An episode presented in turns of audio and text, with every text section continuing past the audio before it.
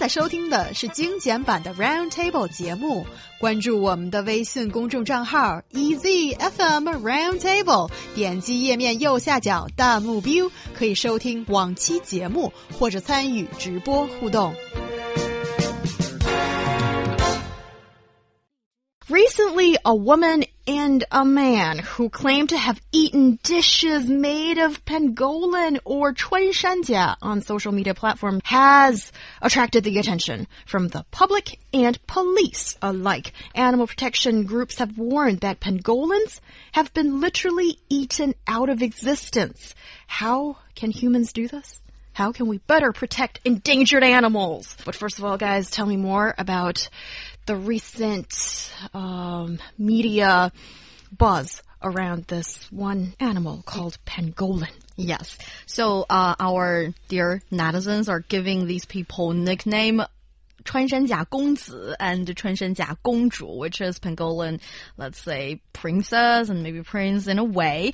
Um, and sarcastic I feel like sort of way. Yes, it's more sarcastic and more like um, you are living a perfect little life and you don't care about other creature or the rest of the world. And uh, the the what they did is to brag about their interesting and strange living uh, eating, let's say, experience by eating this endangered animal. And um, this Chuanshanjia Gongzi has posted on his Weibo account in July 2015, saying it's his first experience eating it. He liked the flavor and texture, blah, blah, blah.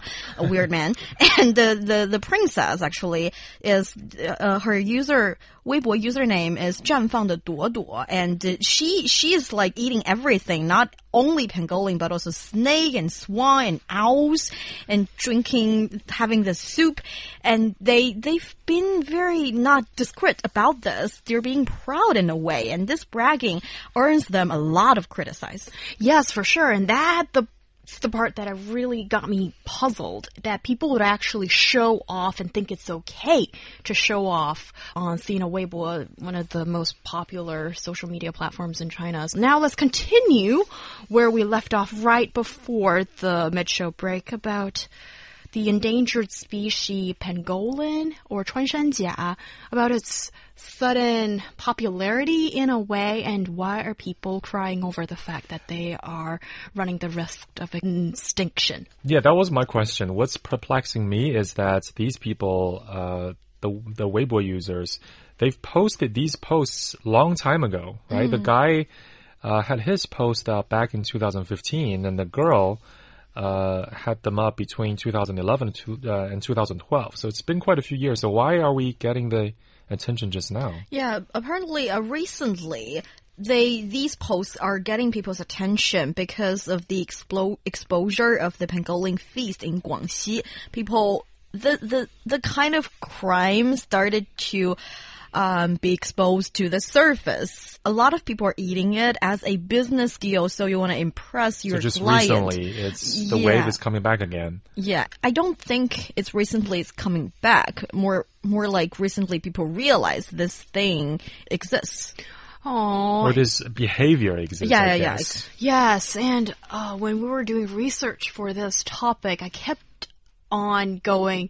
I know it, it's not a very pleasant noise that I make sometimes, but it is a token of affection and empathy that is all. When I, I totally also, yeah, thank you. And when I was checking out the photos, it just broke my heart when you see this. Yes, it's endangered species, but also it is, it is a life. And then when people are taking the life of this animal and putting it on um, the dinner table or on a banquet for people to enjoy, it feels it feels very, very cruel. And of course, some of you are going to ask, what's the difference between an endangered yeah. species as opposed to, you know, the pigs and cows and chicken that we slaughter to feed ourselves?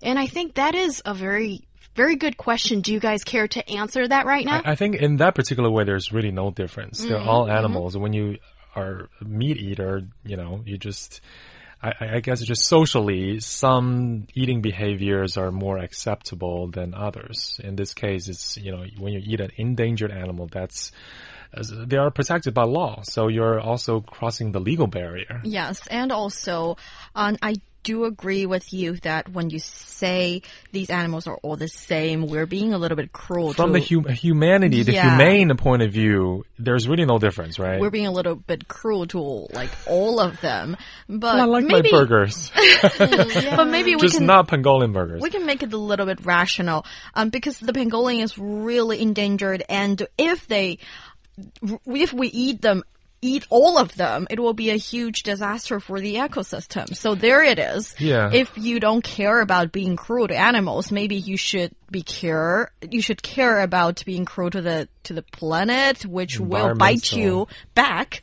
Yes. Care about the, it's part of the environment, really. Yes. Yeah. Yeah, absolutely. And just to give you a little bit more information on this, not really cute or beautiful at first glance, but actually very important, vital, and just a member of um, the ecosystem. Yes, right? of- In, uh, yeah. uh, of Earth.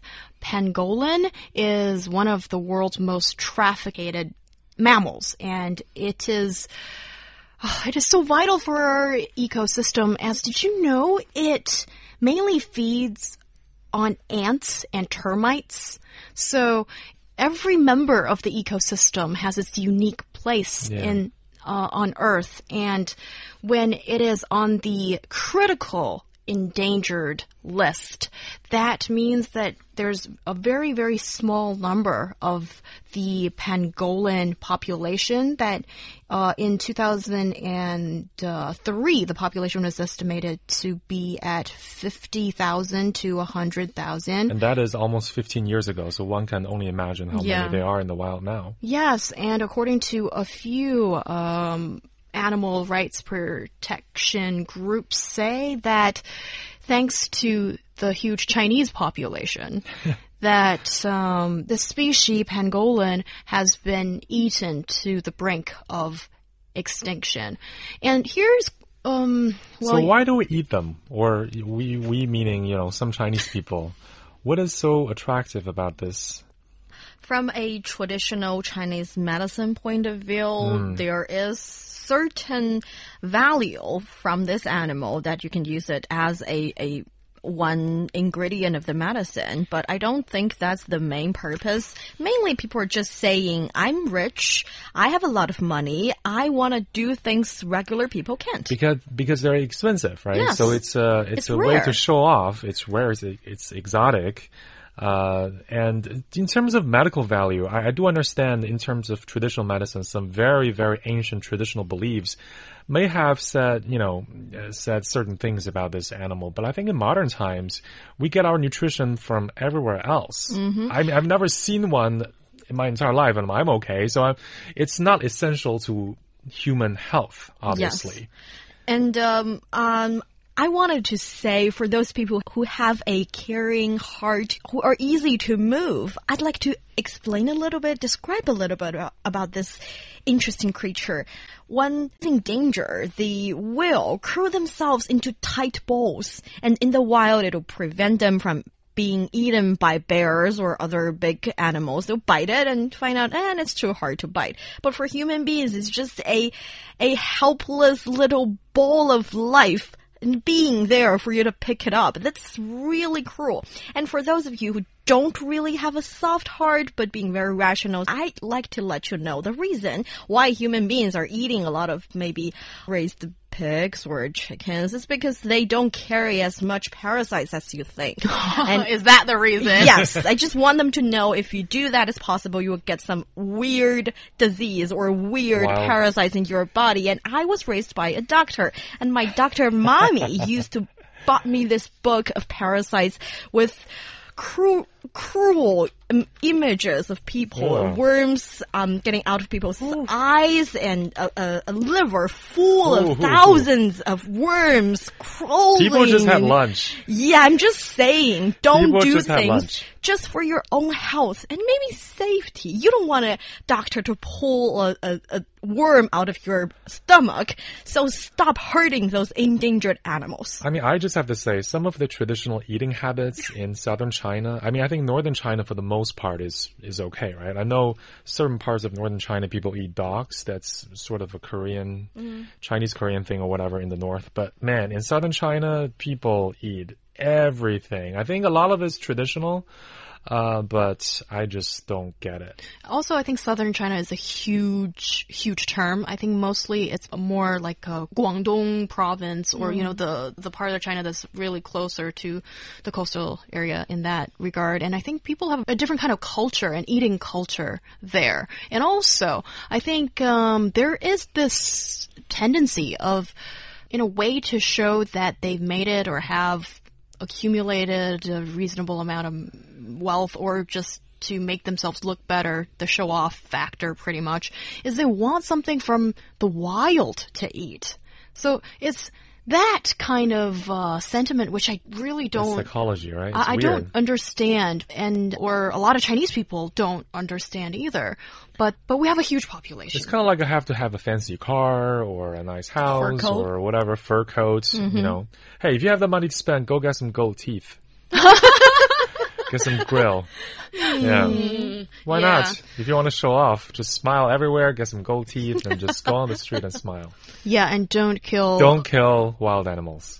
Yes, and the part that I found of a source of comfort for myself when I was um, witnessing this media buzz going on for this uh, creature called pangolin was the overwhelming majority of voices that's uh, shown on social media have been supportive of protection towards this kind of creature or any kind of endangered species. And I, I want to say this is one step of improvement as Yeah. I think for a lot of people, there is a lack of awareness. And for other people, uh, I'd like to preach to them and really I'll try to distill this kind of understanding to these people that it doesn't make you look better No. if you're eating exotic animals or eating animals in such a cruel way, let alone an animal that's on the endangered species list. It does not make you look better. Actually, shame on you.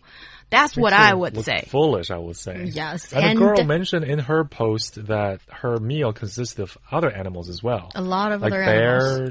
a bear, Owls, um, owls swans. swans. Yes. And she said her nose started to bleed afterwards, right? Yeah, that's it's what you're looking at. So it's, it's- possible you get some weird, weird diseases. Yes, well, in that way, I don't really want to say that word, but I will say it karma to you.